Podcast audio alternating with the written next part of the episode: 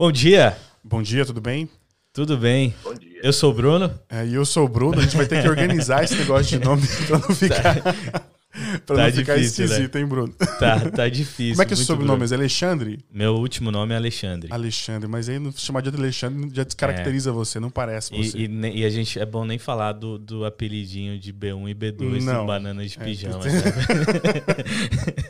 Agora que já falou, tomara que não pegue. É. Mas bom dia, obrigado a você que já está assistindo. Já temos algumas pessoas conectadas no Facebook e no YouTube. Lembrando que nós temos a live na- sendo transmitida pelas duas plataformas. E hoje estreando aí um- uma coisa diferente, né, Bruno? Sim, não sei se vocês repararam, aqueles que são bem detalhistas devem ter reparado já nisso, né? Sim. É, se fosse eu assistindo, provavelmente eu ia, reparar depois que o pessoal falasse. Ó, É, hoje, hoje nós estamos estreando a live com o nosso, a nossa nova marca, o Projeto É. 167. Projeto 67. Projeto É, 167. você que não tinha reparado antes, antes estava é, Seacon Church, né? Exatamente. Nós estamos vinculados a Seacon Church, mas agora nós estamos com a logo do nosso projeto, Projeto 67. Exatamente. Eu acho que vale a pena explicar. A, a- nós temos. Eu acho que foi. Acho que está sendo bem legal, né? Acho não. Pelo menos para mim tem sido muito bom essa, essa live todos os sábados, esse tema. E faz parte aí do nosso objetivo continuar a, a live Sim. semanal, obviamente não nesse horário, né? Quando ah, as coisas retornarem aí, os programas da igreja, obviamente não no mesmo horário, mas a ideia é de manter esse, esse programa, esse formato, é, após toda essa pandemia, essa loucura que está É. acontecendo. Né? Pós-quarentena ainda vai ter Projeto 67. Nós não vamos deixar vocês órfãos. né? Exatamente. E só para explicar, acho que vale a pena explicar, né? Porque projeto 167, né? O que, que significa esse 167? É número profético, tá em Apocalipse? Não. É, na verdade, a ideia é nós temos 168 horas na semana. Né? Essa é a quantidade de horas que temos em sete dias. E a ideia do projeto 167, a live ela tem uma hora de duração, basicamente, né? E a ideia do projeto 167 é estudarmos e conversarmos assuntos sobre vida cristã relevante. Como que eu posso ser relevante na minha vida? Então, nós utilizamos essa uma hora para trabalhar assuntos sobre vida cristã relevante nas outras 167 horas que temos durante a semana. Né? Então, esse, esse é o objetivo. Nós focarmos na nossa vida durante essas outras 167 horas, onde nós estamos em casa, no trabalho, na igreja, Exatamente. e, e na escola e etc. Então, é, essa é a ideia e contamos com você. Então, não se esqueça, você que está assistindo pelo Facebook, curta a nossa página, dê um like aí na nossa página para que você possa sempre acompanhar as novidades. Nós estaremos postando conteúdo durante a semana também. Exatamente. E se você está no YouTube, abaixo do vídeo você tem um botão de se inscrever. Então clique ali naquele botão se inscreva para que você receba as notificações e saiba quando, ah, quando estivermos online. É, eu nunca pensei que eu fosse dizer isso, mas também tem um sininho lá embaixo da live. é verdade. Você clique naquele sininho para você ser relembrado dos nossos programas quando estiver acontecendo na hora certa. Aí vai aparecer lá a notificação do seu celular, você clica e já começa a assistir a gente na hora. Muito bom. Contamos com, com vocês durante esses momentos de crise, de pandemia, tudo diferente, mas também já visando aí depois, quando retornarmos com o nosso culto lá em Siconc, lembrando que o projeto 67 ele é vinculado com a igreja de Siconc, é apenas um formato diferente para levarmos conteúdo de sobre vida cristã relevante. E Bruno, só uma coisa antes de já entrarmos com o convidado, porque hoje o tema está excelente, talvez até um pouco polêmico, difícil de Polêmico, trabalhar. que é difícil de trabalhar, tipo, porque não, não engloba. Tipo, é fácil você vir aqui dizer, talvez, numa- é, sobre um tema na qual você tem trabalhado nisso em você, É. porque você fala com propriedade e tudo mais. Mas esse, tema de hoje é difícil de ser trabalhado, né, gente? Acho que é uma, de forma geral, é um tema muito difícil de ser trabalhado. É, então, antes da gente entrar no tema, só lembrando que o projeto 167 também visa não só trabalhar esse conteúdo online, mas nós temos planos também de, de implementar ah, atividades práticas, né, principalmente ali na nossa igreja de Siconc, mas isso pode se expandir a, aonde você estiver assistindo, independente da igreja que você estiver, mas também trazer isso de forma prática para a nossa vida. Então, esse é. é o nosso objetivo: trazer conteúdo sobre como todos nós podemos aprender e viver uma vida cristã mais relevante aonde estamos inseridos. Então, Exatamente. Fique aí com a gente. Não é só aqui a live, ele acontece fora das câmeras também. Exatamente. Ô Bruno, Hoje nós temos um convidado, não sei nem se dá para chamar de convidado, né? Não, ele já é da casa. Já é. A gente né? tem que arranjar um, um equipamento para ele, para ele colocar lá o foninho, o microfone também. é verdade. Já que não pode estar aqui, né? É, talvez chamar ele de B3, é. mesmo que o nome seja Walter. Pastor Walter, tá na escuta aí? Com certeza. Tudo bem com vocês? Tudo Saudação bem. Saudação para o B1, B2 e para a galera que está conosco aí. Pastor, uma grande felicidade aí de recebê-lo aqui na nossa live. Mais uma vez, é um prazer tê-lo aqui conosco. Eu até estava falando com o pastor Walter essa semana que ele esteve conosco em agosto do ano passado, né, aqui na igreja. Ah, foi. Quando eu nasceu. Eu sei a data certinho. e, e, eu tava falando com ele, eu falei, poxa, a, esse corona devia ter aparecido lá naquela época, né? Assim, ele, ele ia ter aquela desculpa, não, não posso voltar ah, pro é Brasil, o aeroporto tá fechado. ia ficar um bom tempo aqui. Vou ficar por aí. Pastor, seja bem-vindo mais uma vez. Obrigado. Privilégio. O privilégio é nosso. Legal. E hoje o tema que nós estamos, que nós vamos estudar aqui é simplicidade. Lembrando que durante o tema você pode comentar ali, ou seja no Facebook, seja na, no YouTube. Comente a sua pergunta, talvez até a sua opinião ali sobre o tema. Vai ser muito bom é, ler o seu comentário aqui, né? Temos aqui a Valkyria já zoando a gente, chamando de B1 e B2. Daniel, Daniel de Freitas, bom dia, feliz sábado. Temos o, Carlo, o Carlos Araújo, o Eurico, a Cristina, o Alan, Luciano. Muito bom ter vocês. A Isa também. Muito bom ter vocês por aqui. Mas, Bruno, vamos lá. Vamos direto ao, é, ao deve... tema que o tempo está passando. Eles devem ter visto já lá na live que o tema é simplicidade, né? E o comentário de vocês, eles ajudam a enriquecer esse tema, porque com certeza vocês têm um, uma visão de outra perspectiva sobre esse assunto. Então pode realmente comentar ou fazer a pergunta para o nosso pro nosso rabi de hoje, que é o Walter Araújo. tá. Eu gostaria de começar lendo a definição do que é simplicidade, de acordo com a Wikipédia, né? A gente tem um certo apreço aí pela, pela Wikipédia, onde diz que simplicidade é a ausência de artifícios, extravagâncias e excessos de ordem material, social ou psicológica, Simplicidade é o caminho para se chegar à humildade. Pastor Walter, eu gostaria de ouvir de você o que que o que, que é simplicidade, o que é ser simples. Bom, pessoal, eu acho que para a gente não filosofar demais, para tornar mais simples, buscar uma didática aí. A simplicidade pode ser resumida levando em conta esses esses sinônimos, né, humildade e tal, a simplicidade é simplesmente um copo de água que vai até o filtro, mas ele está vazio. E ele permite agora que esse filtro possa preenchê-lo. Porque quando a gente está cheio de nós mesmos, a gente não consegue ser preenchido. E aí você começa então a, a entender também o outro lado, que não é a simplicidade, que é o egoísmo. Então, ser simples é aquela pessoa que, óbvio, sabe das suas limitações, conhece a si mesmo, para que ele possa então entender o outro. E aí tudo na vida fica, digamos, tudo que a gente busca na vida vai ter essa esta marca de simplicidade. Você pode buscar uma boa carreira profissional, uma boa carreira acadêmica, mas é a simplicidade que vai mostrar se você está com as pessoas ou se você usa as pessoas. É. E, pastor, eu achei interessante um, um, um, no meio aí da sua fala, você disse que o, o oposto de simplicidade é o egoísmo. É porque, assim, é importante a gente eh, ter esses momentos aqui de discussão para conversar sobre esses temas, mas eu acho também legal, é, pelo menos, tocar naquilo que não é aquela que é a nossa proposta.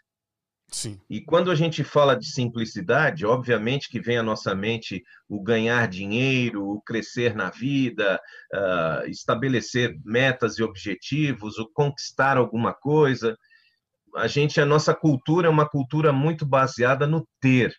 Não é? Então, se eu tenho, eu sou feliz. Se eu não tenho, sou um desgraçado, miserável, um cara de segunda categoria. Né? Então, eu já ouvi em alguns momentos assim que algumas pessoas quando vão para algumas reuniões aí destas grandes empresas, a primeira coisa que se vê é o par de sapatos, por exemplo. Ó, se for um par de sapatos daqueles caros, beleza. Se não for, é um ferrapado, etc. Então a gente é muito julgado pela aparência. E a simplicidade nos ajuda a enxergar o coração. Deus está preocupado com o nosso coração e não com a nossa aparência não é? Então você não precisa abrir mão, sabe, virar um ermitão, um hashtag fora riqueza, burguês é do diabo, nada disso. Você pode ter sim suas conquistas, mas ao mesmo tempo você pode ter um coração simples.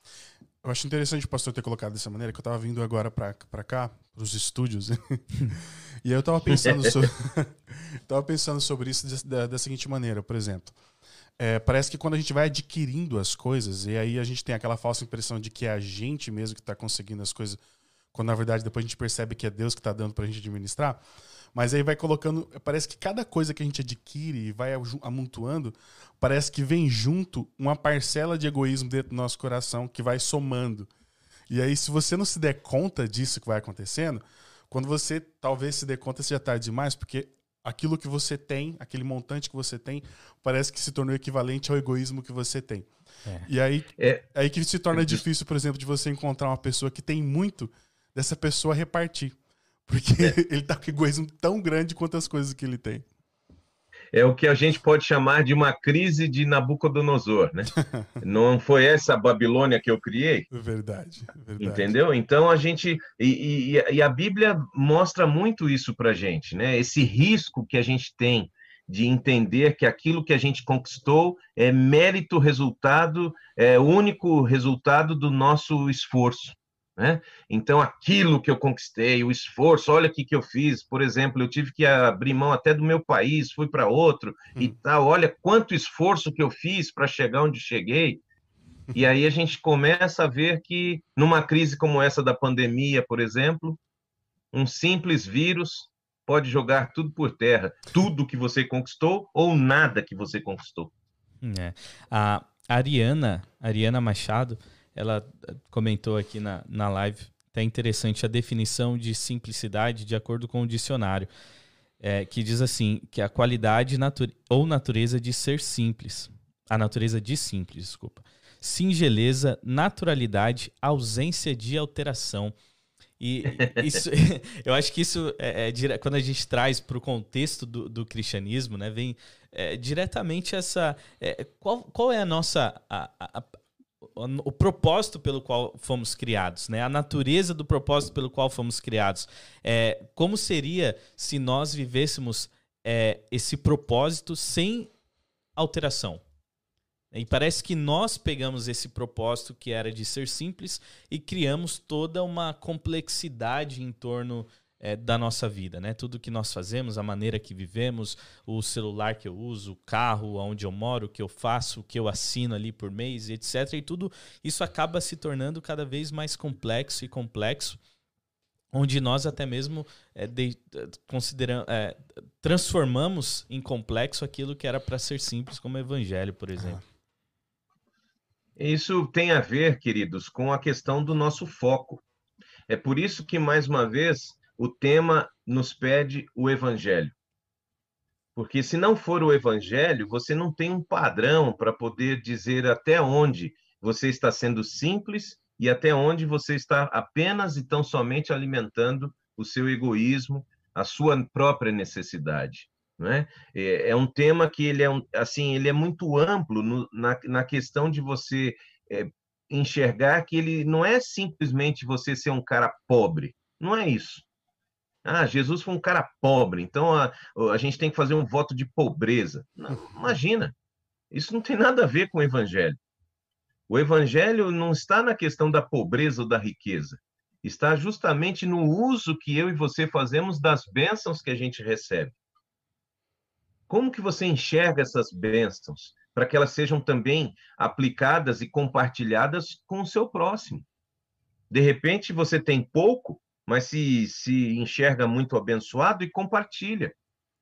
Vocês já devem ter visto aí nesses videozinhos, né, que a gente olha por sempre aí no, no Facebook, por exemplo, né, uma pessoa que fez uma compra para um morador de rua num supermercado entregou para ele. E aí ele ficou observando o que ele ia fazer com a compra.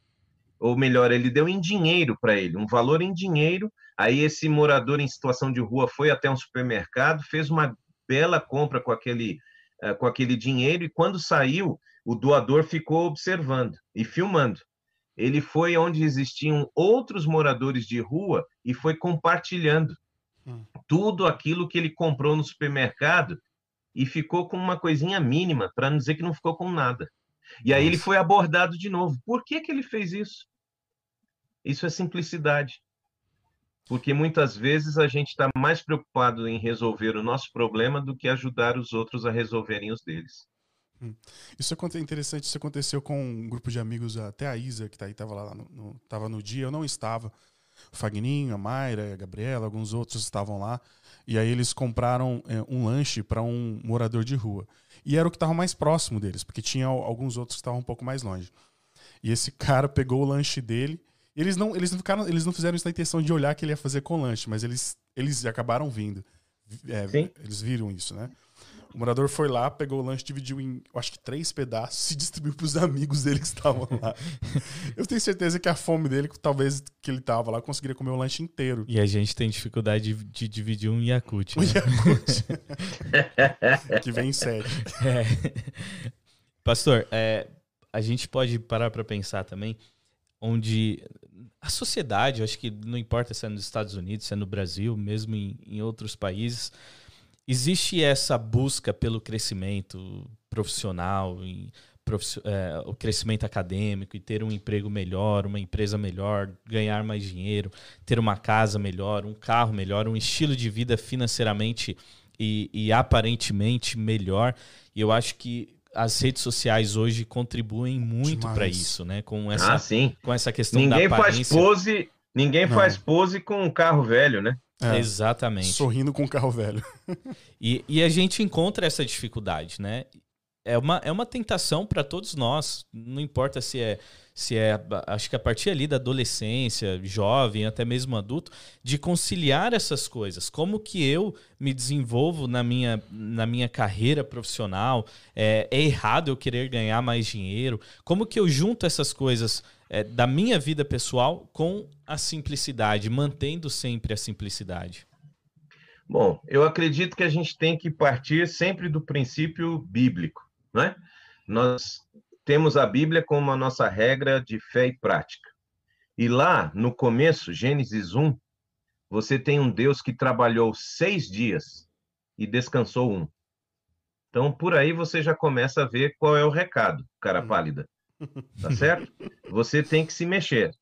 Não, não cai do céu. Então, essa natureza de busca, de, sabe? E interessante que quando você vai lá no último verso do capítulo 1 do Gênesis, Deus olha e eis que tudo era muito bom. E veio a tarde e manhã do sexto dia. Ou seja, você tem seis dias para realmente realizar e conquistar tudo que você quiser com a bênção de Deus e ele te pede um, o sétimo. E interessante que nessa frase, lá no original hebraico, desta frase do último verso de Gênesis 1, você lê que esse muito bom, é, ele é sinônimo de satisfação, sabe? De realização. Sabe quando você conquista alguma coisa e você olha e diz: Uau, que legal! Você se diverte, você tem alegria com aquilo que você conquistou.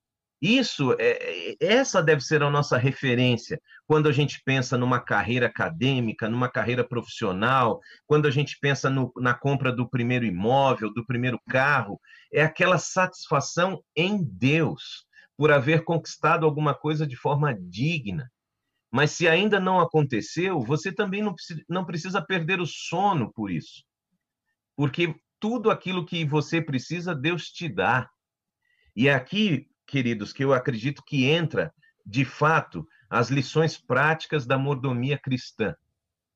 Pense naquela multidão de coloridos saindo lá do Egito, da terra de Gozen, indo para uma terra chamada Canaã, onde o Deus era o dinheiro, conhecido como Baal, o Deus das propriedades. Então, se você tinha, você era abençoado espiritualmente. Se você não tinha, você era um desgraçado espiritualmente.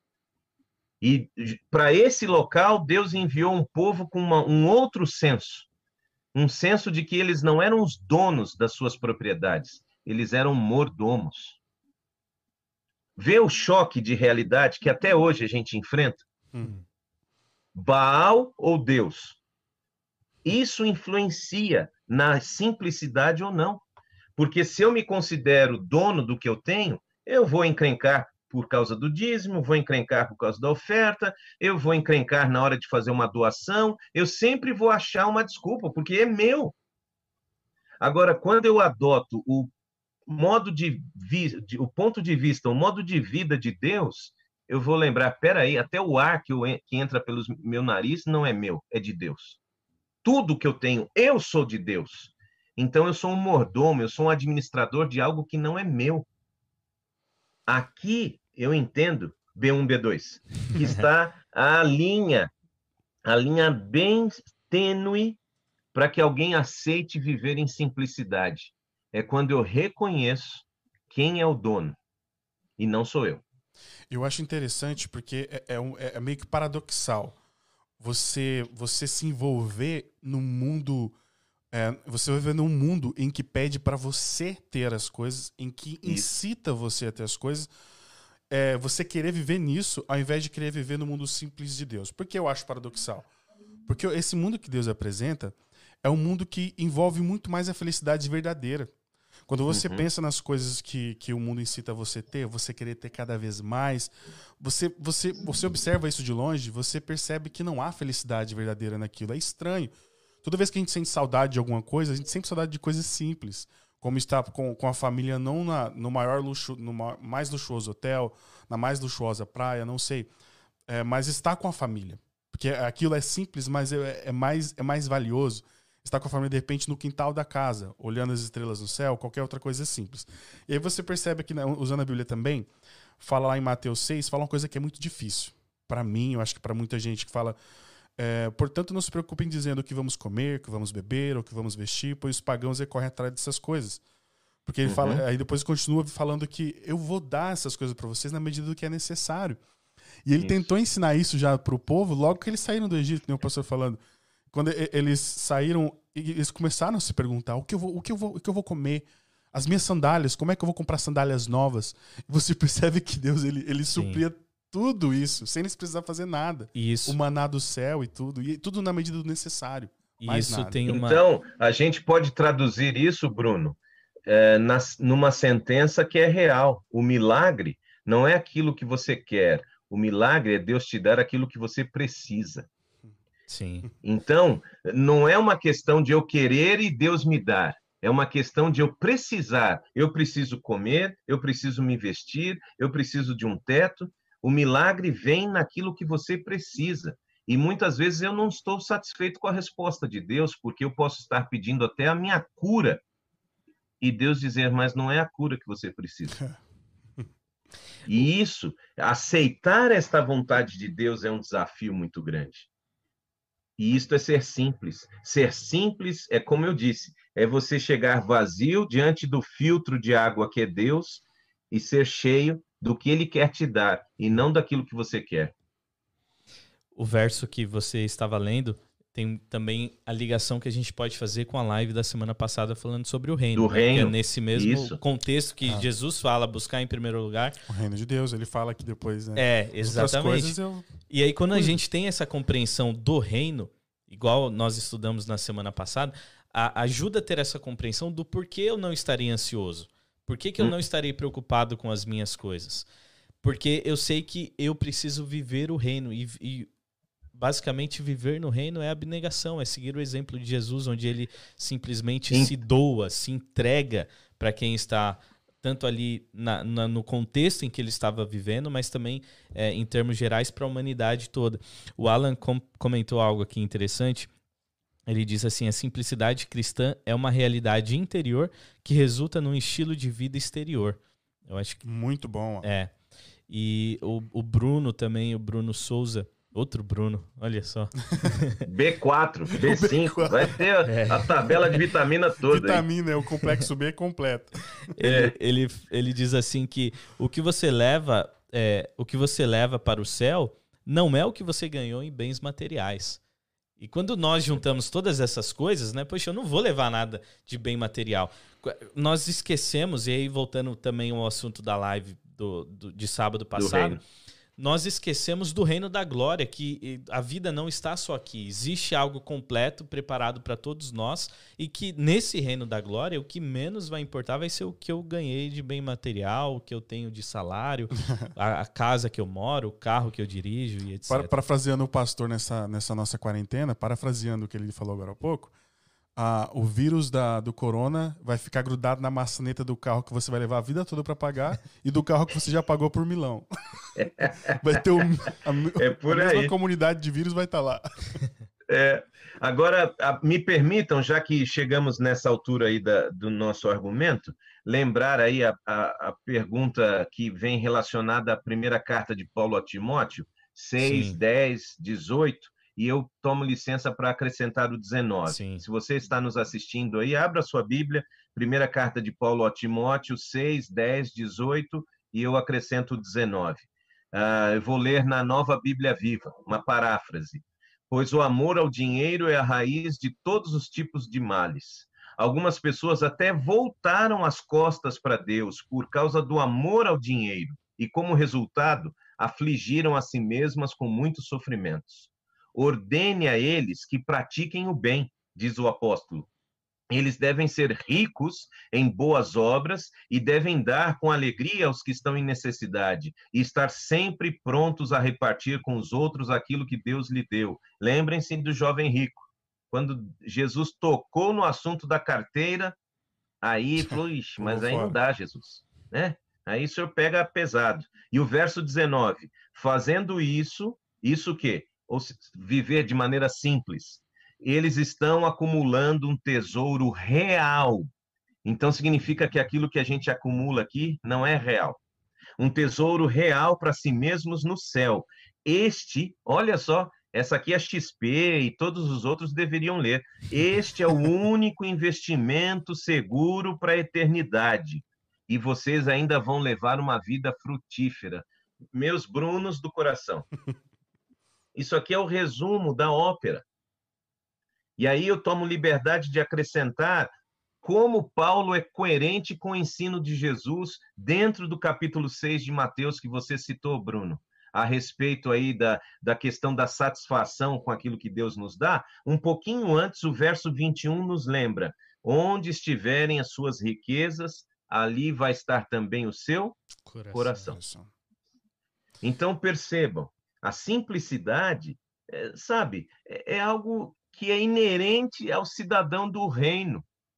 O reino de Deus aqui e o reino de Deus na glória, e ele está disponível para quem sabe onde está o seu foco, onde está o seu interesse, onde está o seu objetivo. E quando a gente deixa o materialismo assumir o lugar daquilo que é espiritual, nós perdemos o reino do nosso foco. Só, só, você falou? Não pode falar. Não, é que eu estava lembrando de uma, de uma história lá no Mato Grosso do Sul. Para quem é do Mato Grosso do Sul está nos assistindo aí, sabe que tem um período lá que tem muito besouro. Dá um besouro a rolé. E aí você sai de casa, você deixou a luz de fora acesa, você sai de casa, você encontra um monte de besouro no chão. E aí já estão tudo morto, coitado. Porque eles ficaram hum. a noite toda lá, passaram frio todo lá. E eu fico pensando que dá pra fazer essa alusão para nós, porque a gente vê uma luzinha piscando e a gente, como aqueles insetos, a gente já sai correndo atrás. já vai atrás da luzinha que tá piscando, porque chamou atenção. E eu fiquei sabendo por que, que eles fazem isso. Porque eles se orientam pelo sol.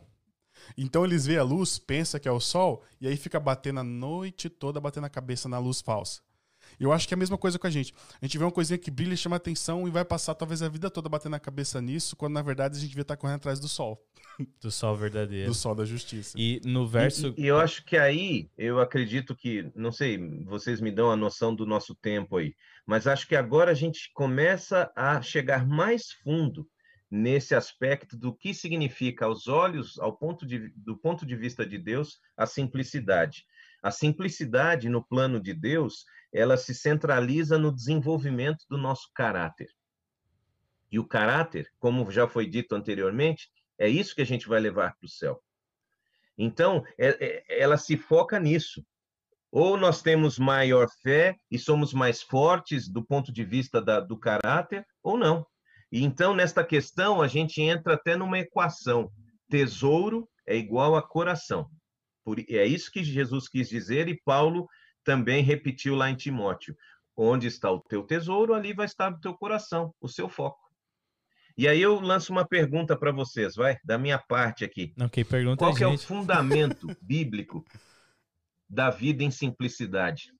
Quando a gente olha para esse assunto da simplicidade, só tem uma pessoa que pode nos dar um exemplo, não é? é que é Jesus. E aí, eu queria convidar vocês e os nossos amigos da web a abrirem a Bíblia numa, em Mateus 20 e 28. Para mim, esse daqui é o fundamento da vida em simplicidade. Aqui está a base, para que eu e você deixemos de ser egoístas e sejamos fiéis mordomos, sabe?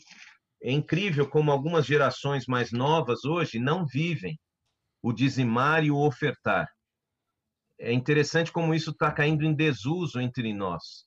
Então, nós temos que reviver isto lá atrás, até para que a gente possa ter motivação de sermos solidários.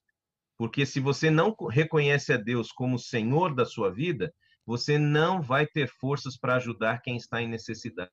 Ser simples. Mateus 20, 28. O que, que encontramos aí? Tal como o filho do homem que não veio para ser servido, mas ele veio para servir e dar. Olha só o que está aí: dar a sua vida em resgate por muitos. Simplicidade ao contrário de egoísmo, porque a gente tem que dar sem esperar nada em troca. E será que a gente está preparado para isso? É, e nos versos anteriores, pastor, diz assim no verso 26, não será assim entre vocês, ao contrário, quem quiser tornar-se importante entre o vocês primeiro. deverá ser servo, e quem quiser ser o primeiro deverá ser escravo. No outro verso, pastor, só complementando, Sim. lá de Timóteo, que já foi lido, na minha versão, na nova versão internacional, no verso 19, no finzinho, diz assim: Dessa forma, eles acumularão um tesouro para si mesmos, um firme, pura, é, um firme fundamento para a era que há de vir. Ou seja, um fundamento que a gente cria aqui da era que há de vir, do, da, desse reino da glória que ainda virá, onde nós relacionamos também com essa, é, com o nosso caráter, né? O nosso caráter é o fundamento que nós teremos, o que nós levaremos para esse reino da glória. Falando no economês, é o melhor investimento. É, é o melhor investimento. À medida que você reconhece Deus como Senhor da sua vida, você aprende a administrar aquilo que Ele deu para você. Tudo, 100% é dele. Mas Ele deu para que você administrasse e fizesse prova dele nos 10% de renda, dízimo, e oferta proporcional à bênção. A partir daí, você já está se habilitando a viver uma vida simples, porque você vai estar contente com aquilo que Deus está te dando. E se você continuar crescendo, maravilha, este princípio vai te acompanhar. E aí, quando a gente tem esta relação íntima com Deus, nós passamos a enxergar as necessidades dos outros. O problema é que quando eu não estou em intimidade com Deus, reconhecendo este Deus como Senhor da minha vida, eu não estou atento às necessidades dos outros, porque se eu der para os outros, vai faltar para mim. Mas peraí. Esse Deus que alimenta os pássaros, que vestiu os lírios, que cuida de tudo, não vai cuidar de você? Ele morreu por você. Tá chamando Deus de mentiroso? Não é? Percebe? Muitas vezes eu, eu quis tocar nesse aspecto, porque muitas vezes a gente simplesmente é, não estou dizendo que é o nosso caso aqui, mas eu estou dizendo no geral, parece que o cristianismo está assumindo só um papel de caridade. Uhum. Ah, a gente tem que ajudar os pobres, tem que ajudar os pobres, tem que ajudar os pobres. Opa, peraí. Os pobres sempre vão estar conosco para que se manifeste neles o amor de Deus através dos seus filhos que podem fazer isso. Só que se eu não tenho uma relação de intimidade com Deus em, e prática de fazer o que ele me pede, porque ele não pede apenas explicitamente para não matar, não roubar, não adulterar, guardar o sábado. Ele também diz: seja fiel nos dízimos e ofertas. É o mesmo Deus. E se eu não tenho esta prática com ele, eu não vou conseguir ver, vou, não vou ter disposição, boa vontade, porque o apóstolo fala, a gente leu ali em Timóteo, faça isso com alegria, ajude as pessoas com alegria. Mas se eu não tenho alegria na minha relação com Deus, eu não vou ter alegria em ajudar ninguém. Ah, pobre é explorador, é noia, vai usar meu dinheiro para fumar, para beber, para cheirar. Uhum. É, isso aí o governo que cuide. Não. Aqueles que estão ao seu alcance, aqueles que Deus põe no seu caminho, seja Cristo para eles. É muito fácil terceirizar algumas coisas, né? É. É, Opa! Pastor, já que, já que você tocou nesse assunto de, de dízimo e fidelidade, tem dois comentários aqui do Carlos que eu acho que vale a pena uh, ler. O primeiro ele diz assim: Pastor, mas o dízimo está banalizado, muitos falsos profetas. E depois ele complementa: Como lidar com isso? Acho que o, o dízimo eu posso dar direto para o meu próximo. E só antes de você responder, pastor, Vale a pena lembrar um, um, ocorrido nessa semana de um pastor evangélico no Brasil que estava vendendo semente de feijão, feijão por mil reais. Por mil reais, é. Na, tava sugerindo ali os preços, mas o mais forte foi ali o, o, o valor de 100 mil, de, de mil, mil. reais para cada semente. Para cura do coronavírus. Para agravar a situação é tipo é, é ele ter usado, tipo assim, acabar até usando um, um problema social que todo mundo passando por dificuldade. Para se aproveitar. Agora. É. Como, como lidar Eu acho com essa que situação, aí, respondendo então a pergunta que foi colocada, é aí que a gente vê a diferença. É simples, vamos seguir a Bíblia. O fato de igreja A, B ou C, ou até se você tem desconfiança entre nós mesmos, e não há razão para isso, porque a nossa igreja é muito transparente. Eu, por exemplo, não toco em nada do que é financeiro na nossa igreja. E Deus deixou isso muito claro, a forma como deve ser feito. Não é fazendo você uso do dízimo. Não. A forma revelada por Deus e depois confirmada pelos escritos de Ellen White é o sustento da igreja, para que aqueles que são do evangelho vivam exclusivamente do evangelho.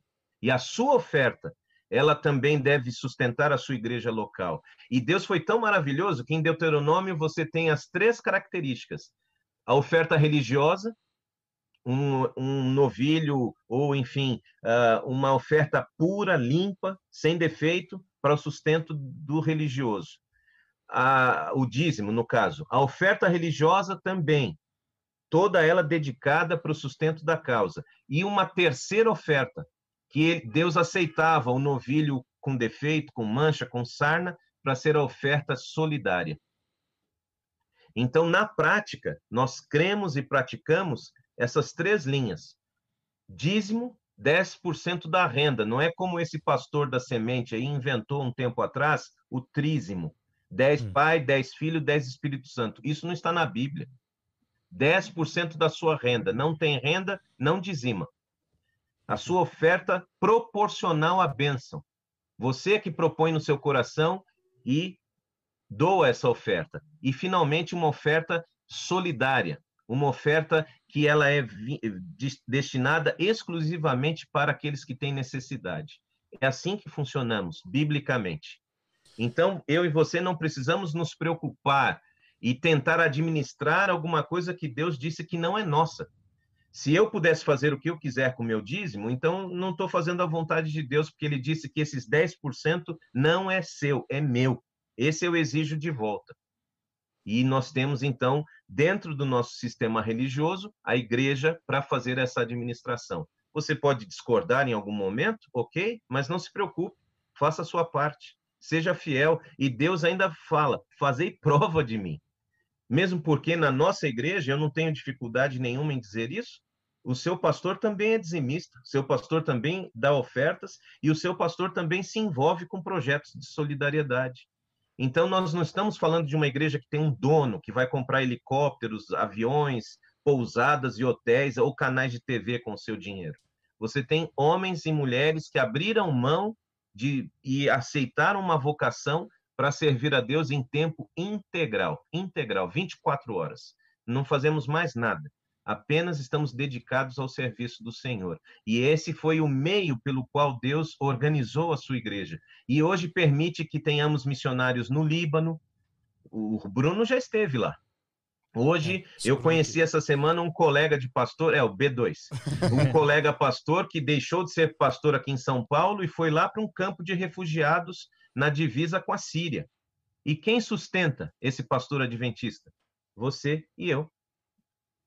Ele pode estar lá e o evangelho está sendo pregado, ou está na Mongólia, ou está no Japão, ou está na Rússia, na Sibéria, onde quer que seja. Lembrando o evangelho, não, não é a igreja adventista férias, né? tem essa capacidade pela fidelidade dos seus membros. E essas viagens que o pastor citou não é viagem de férias, é um, é um, é um, não, é um é de entrega muito, de vida, cinco sim. anos. É um campo muito, muito árduo. E eu acho que vale a pena voltar também àquela pergunta inicial, quando nós temos a compreensão de quem é o dono. Exatamente. É. Porque é quando você, você percebe a, a, a, soberania de Deus em toda a nossa vida, como Ele é o dono do mundo, como Ele é dono de nós mesmos, e o Nefesh Hayah, o ar que a gente respira, é dele, o fôlego de vida que nós temos é dele, a gente empresta todo dia, nós, nós chegamos à conclusão de que, na verdade, tudo é dele.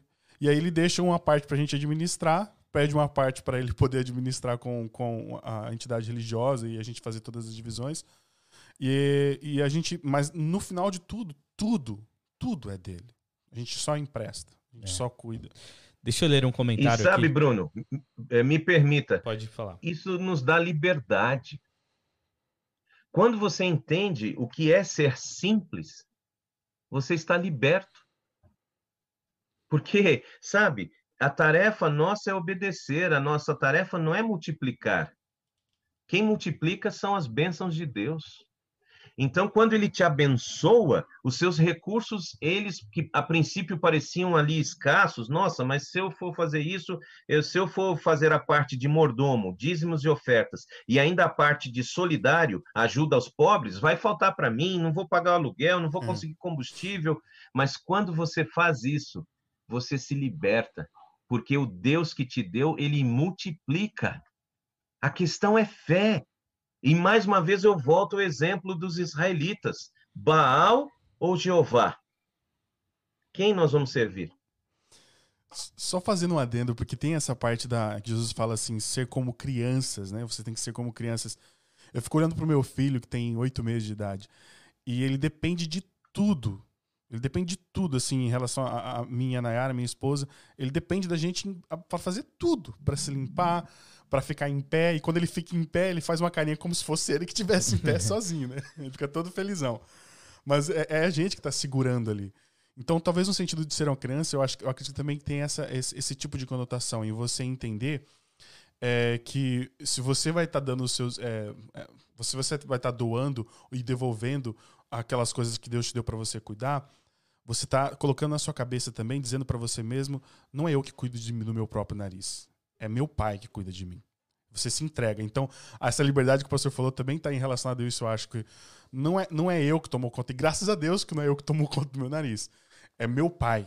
É meu pai que está no céu. Assim como meu filho fala para mim. É meu pai que está me segurando. É meu pai que está me Qual o nome do seu filho? É Qual o nome do seu filho, é Bruno? É Benjamin. Outro B aí. Benjamin. É, então, notem. Você não vai ouvir do Benjamin a seguinte pergunta: Pai, você hoje vai ter condição de me dar o que comer? Ele não vai te perguntar isso. Não, ele só espera. Porque ele tem certeza que você, na hora que ele tiver fome, ele vai chorar, se for o caso, ou ele vai pedir, e você e sua esposa vão estar prontos a dar. Então, quando você fala sobre ser como criança, é isso.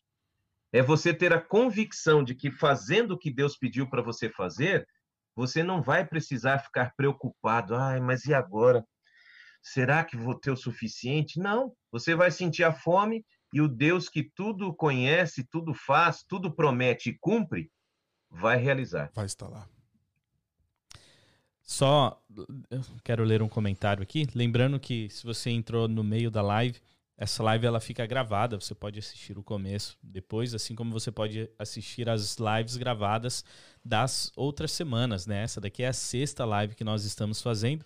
E se você entrou agora no Facebook, você pode curtir a página, então curta a página para que você também fique sabendo das próximas lives. Se você está pelo YouTube, não se esqueça de clicar no botão ali de se inscrever que está abaixo do vídeo para que você também possa acompanhar das próximas vezes as próximas lives. Uh, o Talisson fez um comentário aqui bem interessante. Diz assim: Nosso relacionamento vertical com Deus é o que nos guiará de uma maneira melhor nosso relacionamento horizontal com o próximo. Simplicidade Isso. e todos os outros atributos vêm dele. Se me preencho disso, a vida passa a, ser, a, passa a ter essas características. Interessante, hein? Ele falou da conexão. É. A conexão vertical. vertical exatamente. Onde que isso... é um resumo. É. Que é um resumo de Mateus 20, 28. Quando Jesus escolheu vir, servir e não ser servido, morrer e dar a sua vida. É. é, é esse é o resumo da ópera. Ou seja, a minha ligação com Deus para que eu aprenda a me relacionar com o meu próximo. Sim. Pastor, a gente tá. A, a gente falou bastante desse, desse contexto individual, né? De como Isso. eu é, carrego essa minha simplicidade, as formas que eu posso lidar com o meu próximo de maneira simples com a minha própria vida, com os meus bens. E acabamos de descobrir que a simplicidade a gente encontra em Cristo e não dentro de nós mesmos. Isso Boa. foi muito interessante. Sim, uhum. boa observação. Mas também a gente tem esse contexto de simplicidade como igreja e como comunidade, onde a nossa complexidade às vezes acaba tornando complexo aquilo que deveria é. ser simples. É.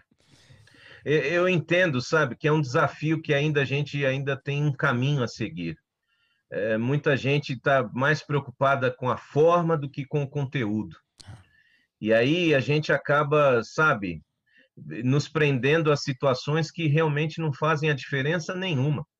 É, sei lá, não tirar o púlpito do lugar, não, não ter plataforma, não colocar cortina, pregar com gravata. A gente anda por uns caminhos assim que não se justificam quando a gente olha a emergência do evangelho.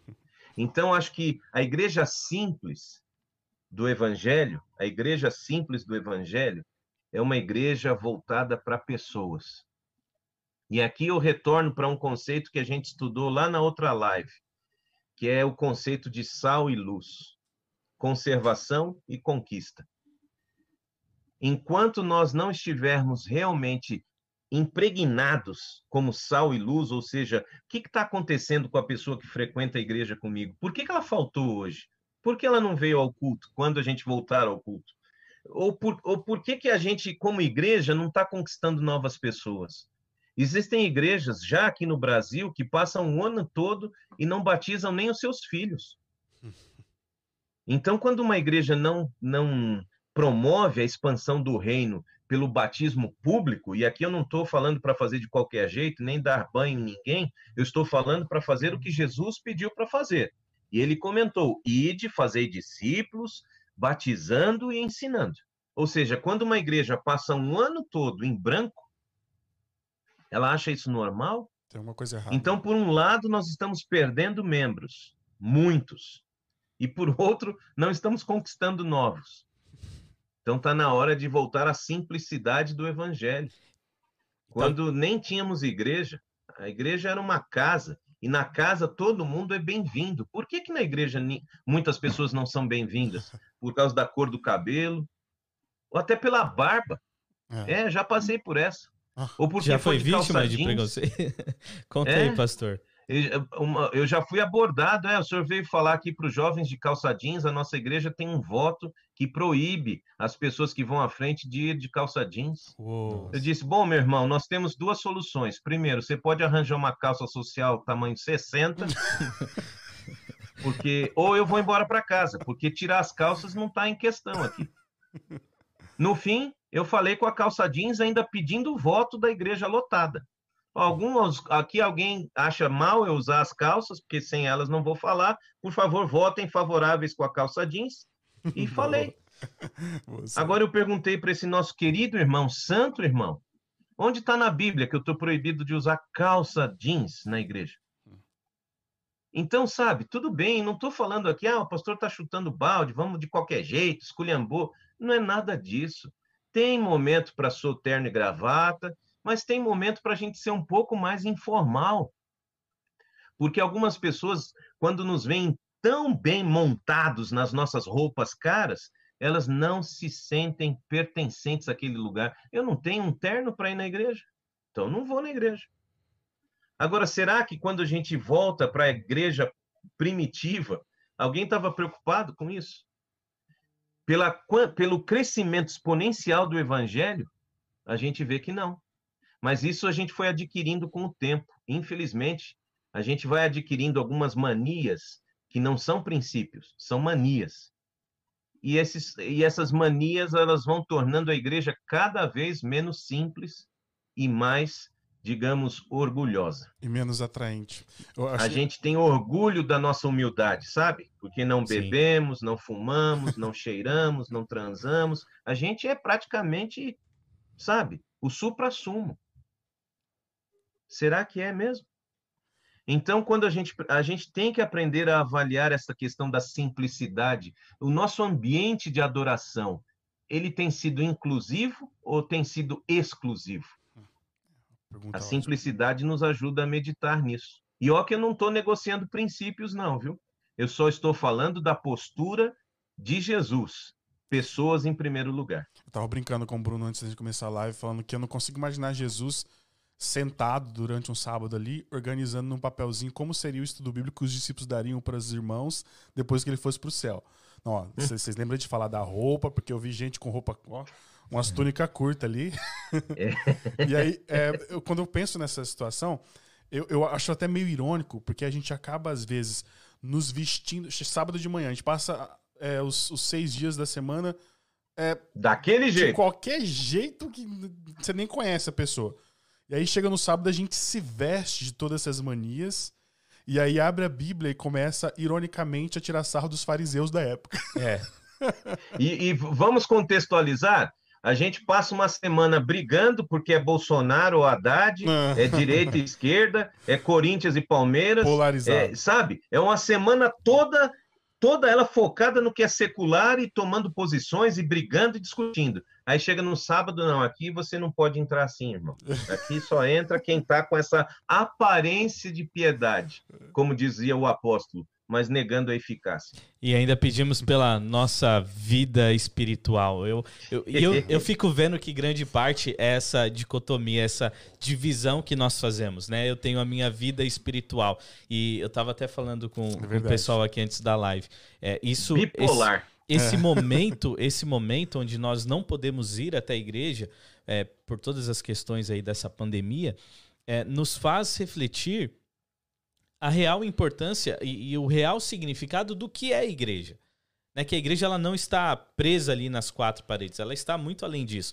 E onde a é nossa. É você, a igreja é Ex você, sou eu. Exatamente. Só que muitas vezes a nossa, vi a nossa vida, vamos dizer que religiosa, ou a nossa vida espiritual, como muitas vezes nós colocamos, está completamente vinculada a um prédio, onde eu atuo uhum. pela minha vida religiosa e minha vida espiritual quando eu estou naquele prédio. E nós nos esquecemos que nós somos uma pessoa só o que eu sou, a minha vida espiritual, a minha saúde espiritual, saúde física, isso não existe, é uma pessoa só. É uma só. pessoa só. É, o que... é a mesma pessoa da semana, a mesma pessoa que está lá no sábado. Exatamente. só que aí nós valorizamos essa questão da imagem, é, da forma, esquecemos um pouco o conteúdo, onde tudo que importa é aquilo que as pessoas veem o que eu realmente sou. É, quer dizer, o que eu aparento ser e não o que real, realmente eu sou.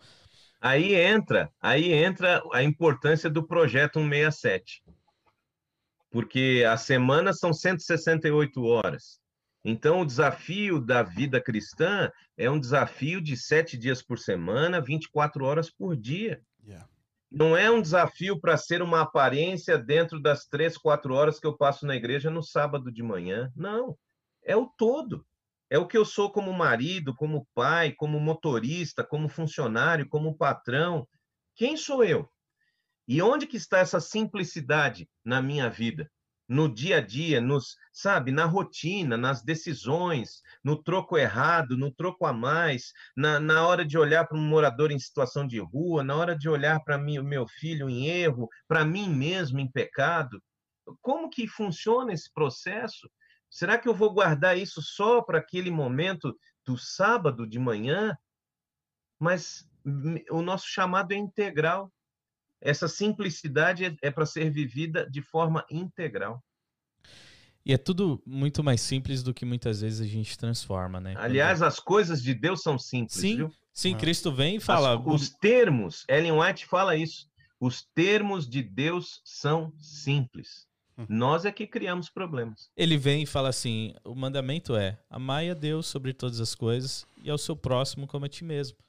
E Sim. aí nós, e claro, não estou falando absolutamente nada contra os mandamentos, mas muitas vezes nós nos colocamos em posição, como você falou, né, zombando dos fariseus, onde é. eles tinham ali 613 leis dentro da, da, da Torá, ali dos cinco primeiros livros na Bíblia, são todas juntas 613 leis, e os hum? fariseus os mestres da lei, eles tinham ali outras 613 leis, cada uma dessas explicando a lei que Deus havia dado, deixando aquilo tudo muito mais complicado, mais difícil de entender. E Jesus chega e fala assim: tudo isso se resume em quê? Em amar, amar a Deus sobre todas as coisas e amar ao seu próximo. E muitas vezes nós fazemos a mesma coisa, nós queremos escrever como deve ser aquilo que Deus colocou de uma forma extremamente simples. É, o que volta, o que volta faz a gente E aí, quem sabe, Bruno, não sei se a gente tem tempo ainda para essa reflexão, mas Bruno 1, Bruno 2. É, por que, que é tão difícil ser simples ah. do ponto de vista do evangelho? Ou não é difícil? É muito difícil. É muito, é. muito. Ainda mais quando nós voltamos àquele assunto do dinheiro, né? No, no começo, eu acho que é o que mais é, nos permeia, está em torno aí da, da nossa realidade, essa questão do dinheiro. É... Idealmente não deveria ser, mas no, no nosso contexto atual realmente dá para reconhecer que é uma coisa difícil. Né? Pastor, um verso importante, a gente já está caminhando aí Sim. nos últimos minutos e eu não queria deixar de ler essa, é, essa, esse verso de Mateus, esses versos de Mateus no capítulo 25. Eu não vou ler 25. todos os versos, é, mas uhum. ali no o título na nova versão internacional, o julgamento das nações, a partir do verso 31. Aquele texto famoso onde Jesus fala que é, quando o filho do homem vier em sua glória com todos os anjos, assentar-se-á ao seu trono na glória celestial. Todas as nações serão reunidas diante dele, e ele separará uma das outras, como o pastor separa as ovelhas dos bodes. E ali ele começa a fazer a comparação, né? Os que estão à sua direita e os que estão à sua esquerda. E ali ele fala para as ovelhas que estão à sua direita, né? Venham benditos de meu Pai, recebam como herança o reino que lhe foi preparado pois eu tive fome, vocês me deram de comer, eu tive sede, vocês me deram de beber, e etc. E aquelas, é, é, essas pessoas que estão desse lado, elas olham e falam assim: não, mas como assim? Eu, eu nunca fiz isso. E aí Jesus responde que toda vez que você fizer a um dos meus uh, pequenos, pequenos, vocês estão fazendo a mim. E aí ao, acontece o oposto, né, para o outro lado, onde Jesus é, fala porque eu tive fome, vocês não não me deram de comer. Eu estive preso e você não foi me visitar. E isso daí dá uma reflexão extremamente profunda, pastor. Mas o, que eu gostaria de te perguntar é o seguinte: nós, principalmente, eu, talvez tenha pessoas de outras denominações nos assistindo, eu vou trazer para a nossa realidade adventista e eu tenho certeza que essas pessoas podem aplicar para as suas denominações também. Mas nós, como adventistas, nós às vezes olham, olham, olhamos a nossa religião, as nossas doutrinas e colocamos, nos colocamos em uma posição especial pela questão do sábado, trazendo os versos de Apocalipse, é, da, de, que, da, do povo que guarda os mandamentos e tem a fé em Jesus e etc. E muitas vezes nós nos esquecemos do exemplo que Jesus faz de separação entre esse povo escolhido, essas pessoas, né, que nada mais era daquele que teve esse comportamento de se importar com o seu próximo, de amor ao próximo. É, como será que a gente pode juntar essas, essas duas coisas? Porque essa outra parte, às vezes não é muito lembrada, né? A gente só bate às vezes na tecla, é. É, só vai ser salvo quem guarda o sábado, a igreja verdadeira e etc. E às vezes, por falar muito da, dessa tecla, que no caso estaria em Apocalipse, sobre aqueles que guardam o mandamento de Deus, guardam o testemunho de Jesus, às vezes por só falar muito só nisso, acaba tendo uma, uma contextualização, um conteúdo é frágil porque não está anexada a outras coisas que Jesus falou. Às vezes, no discurso das pessoas, ela não anexa a essas coisas, a outras que Jesus falou, como esse caso aqui. Você, esse lado fala assim, você, aquele que me deu de vestir, que me deu de comer e tudo mais. É. seria interessante o pastor fazer esse. É, eu gostaria que você comentasse, pastor. Será que um lado é certo, o outro é errado? Ou será que é um, é um é conjunto, é um pacote? É esquerda, é direita? É, é bode, é ovelha. É, é alguns, essa, alguns essa é a nossa direita tendência, utilizam polarização. É. E perceba, perceba o seguinte: uh, nós temos os dois lados fazendo as mesmas coisas, é. ok? Os Sim. dois lados. Sim. Eles eh, fizeram as mesmas coisas. Um fez e ainda joga na cara do rei: Senhor, mas a gente fez tanta coisa pelo Senhor e agora apartai-vos de mim? Qual que é a sua? A gente expulsou demônio, a gente foi na cadeia, a gente fez tudo em seu nome. E eles ouvem um sonoro não. E outros que também fizeram a mesma coisa, mas estão em atitude simples. Senhor, quando? isso que chama quando é atenção. é que a gente fez a gente isso? fez isso. Porque a gente, na nossa visão, a gente sabe, nem parece que a gente fez alguma coisa. Tamanha a sua grandiosidade, tamanho o seu amor, tamanho o nosso pecado, que, sinceramente, a gente não está vendo em que momento a gente fez. Então, mais uma vez, a raiz é o coração. Porque Deus enxerga as intenções daquilo que a gente está fazendo. Então, eu posso ser muito bem um guardador dos dez mandamentos e ir parar no olho do inferno. E eu posso ser alguém que nem teve essa oportunidade de conhecer todo o evangelho e chegar no reino da glória que Deus está preparando para mim. Então, graças a Deus, quem julga é Deus, não sou eu, nem você, nem ninguém.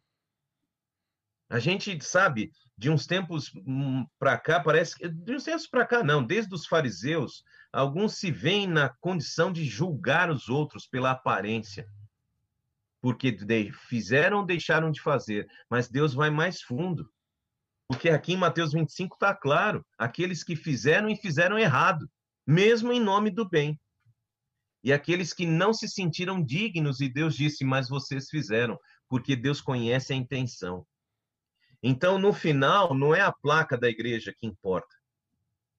No final, é esse coração humilde, simples, que aceita e faz a vontade de Deus e que sempre se sente indigno. Eu não me sinto melhor porque eu devolvo o dízimo, dou a minha oferta, que dou cesta básica, porque dou sangue, porque uso saia. Não é isso. Para quem usa saia, né? eu uso calça ainda. Mas nesse aspecto, sabe, a gente coloca muito aquilo que a gente faz como sendo condicional para Deus. Mas Deus, eu não fiz. Olha a pergunta dele, está claro aqui, ó. Mateus 25, ele deixa claro eles falam, Senhor, a gente fez, a gente fez. E por que que não deu certo? Não deu certo porque vocês fizeram do modo errado, não fizeram do modo que eu pedi. Com a intenção errada, motivação errada. A intenção errada. Por isso que quando a gente volta um pouco aí no verso 21, você ouve qual é o resultado de fazer as coisas com a intenção certa. Qual é o resultado da simplicidade? Está no verso 21. Disse-lhe o Senhor, Mateus 25, 21. Muito bem, servo bom e fiel. Você foi fiel no pouco e sobre o muito vou te colocar. Entra na festa do seu Senhor. Sabe o que significa isso, Brunos? Deus supera as expectativas. É por isso que é importante viver em simplicidade.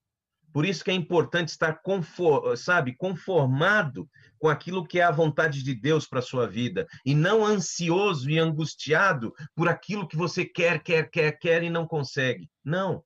Aceite a vontade de Deus, porque no final Deus vai surpreender você extremamente mais do que você imagina. Muito mais.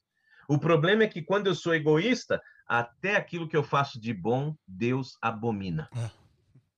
Pelas razões erradas, Deus não aceita nem o nosso culto. Sim. E aí a gente tem que aprender essa lição quanto antes. A simplicidade está em fazer exclusivamente aquilo que Deus pede, da forma que ele nos pede. Agora, alguns querem criar um caminho inventando o que Deus não pediu para fazer do seu jeito. E o resultado está em Mateus 25. Apartai-vos de mim, vós que praticais a iniquidade. e, e o resultado de quem aprendeu de forma simples a ter tudo de bom na vida, bons objetivos, boa carreira, bom salário, ou não ter isto, não importa.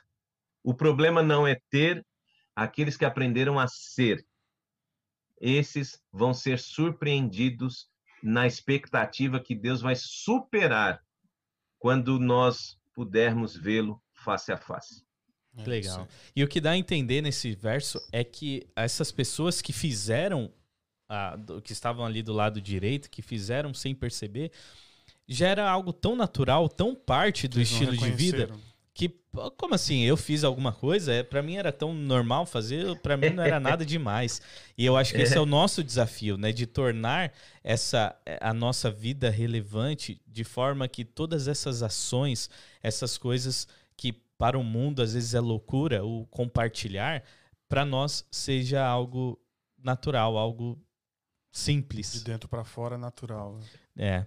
Você vai ler a pergunta do Medina? As coisas, não? repito, as coisas, os termos, vamos colocar assim, os termos de Deus são simples. Sim.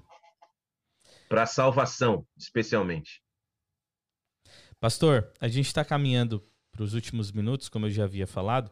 O Medina uhum. fez uma pergunta e eu acredito que com essa pergunta é, pode ser também a sua as suas considerações Deixa. finais. É, é, lembrando que eu tenho alguns recados ainda após as considerações finais. Então fique okay. com a gente aí até o fim. É, a pergunta do Medina é: como então pode o mundo ver a mudança que o evangelho faz em nós? Interessante. Ok. O mundo vê essa mudança quando a nossa atitude está condizente com o chamado de Jesus quando aquilo que eu faço não remete a atenção para mim, remete a atenção para Deus. Aí você vai perceber que o mundo vai notar a diferença. Ah, vamos sair na foto, não vamos sair na foto? Saiu lá na CNN, na ABC, não importa. A nossa preocupação não é propaganda, a nossa preocupação é a expansão do reino. Então, quando você pratica algo que realmente está de acordo com a vontade de Deus e essa sua intenção também foi transformada por ele, o resultado é a expansão do evangelho. É, é muito simples. As pessoas, naturalmente, à medida que você pratica aquilo que Jesus mostrou que ele fez na prática, isso desperta nas pessoas a curiosidade. Olha, como que você. Será que você pode me ensinar alguma coisa da Bíblia? Será que você pode orar comigo? Quantas vezes nesta semana que encerrou hoje você fez uma vídeo oração com alguém, por exemplo? Porque isso é a prática. Especialmente os idosos da nossa igreja, que muitas vezes estão sozinhos e tal. Passe a mão aí no celular, faça uma videochamada, meu irmão, minha irmã, ou nem precisa ser da igreja, pode ser algum conhecido seu, alguém que tenha síndrome do pânico, esteja sofrendo de ansiedade, solidão do nada, uma videochamada. Oi, tudo bem? Eu só passei aqui para fazer uma oração com você e dizer para você que você não está sozinho, não está sozinha. Isso é sinal de mudança em nós e é incentivo para uma mudança na vida das outras pessoas. Porque se a gente lembrar uh, do que, por exemplo, fizeram Desculpe se eu estou me alongando, mas me veio Não, à mente falar. aqui o exemplo é, da, dos homens que levaram o paralítico até Jesus, Lucas capítulo 5, não é? Eles chegaram lá e eles tinham toda uma impossibilidade de levar aquele homem até Jesus. Mas aí, quando o compromisso com Deus ele é total, eles usaram a criatividade. Tudo bem, não dá para passar pela multidão, dá para subir pelo telhado. Envolve risco, envolve criatividade, mas eles baixaram ali Jesus, o homem até Jesus. E o verso 20 do capítulo 20 do capítulo 5 de Lucas diz: "Vendo-lhes a fé, Jesus curou o, aquele paralítico". Então foi a fé dos amigos que promoveu a salvação e a cura daquele homem. Por isso, na prática, quando você e eu levamos necessitados até Jesus, o mundo tem a prova de que este evangelho está tão forte como sempre foi. É isso aí. Que legal. Muito bom.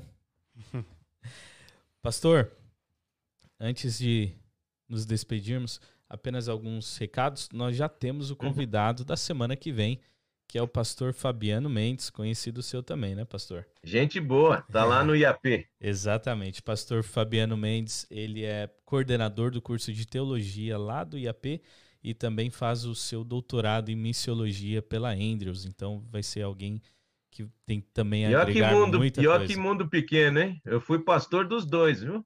Foi, do né? Fabiano e do B2. é verdade.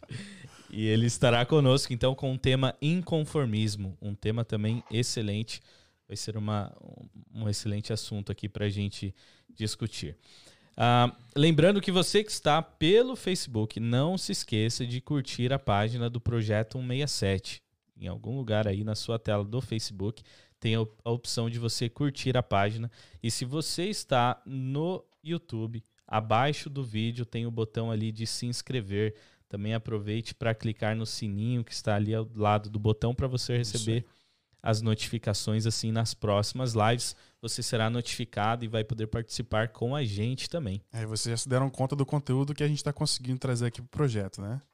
Só to, todos os todos os sábados a gente está com, com pessoas sensacionais que só acrescenta pra gente.